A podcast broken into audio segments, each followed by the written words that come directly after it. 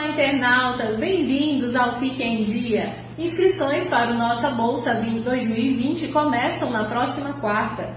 Médico explica câncer de pulmão agressivo de Ana Maria Braga. Coronavírus. Brasil tem até o momento 12 casos suspeitos, segundo o último boletim do Ministério da Saúde. Governo do Espírito Santo e Aeroporto de Vitória realizam plano de orientação à população. Começou a valer nesta sexta o prazo para uso obrigatório da placa do Mercosul em veículos de todos os estados. Governador Renato Casagrande assinou decreto com novas medidas para a recuperação de municípios atingidos pelas chuvas.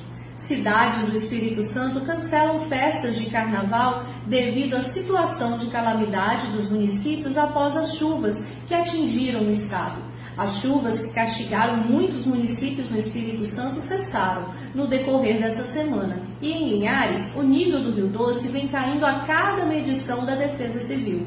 Bolsonaro anuncia 892 milhões para os estados atingidos pelas chuvas. Ladrão é detido por populares após assalto no centro de Linhares. A Polícia Civil do Espírito Santo divulgou o balanço das ações da Divisão Especializada de Atendimento à Mulher realizadas durante o ano de 2019.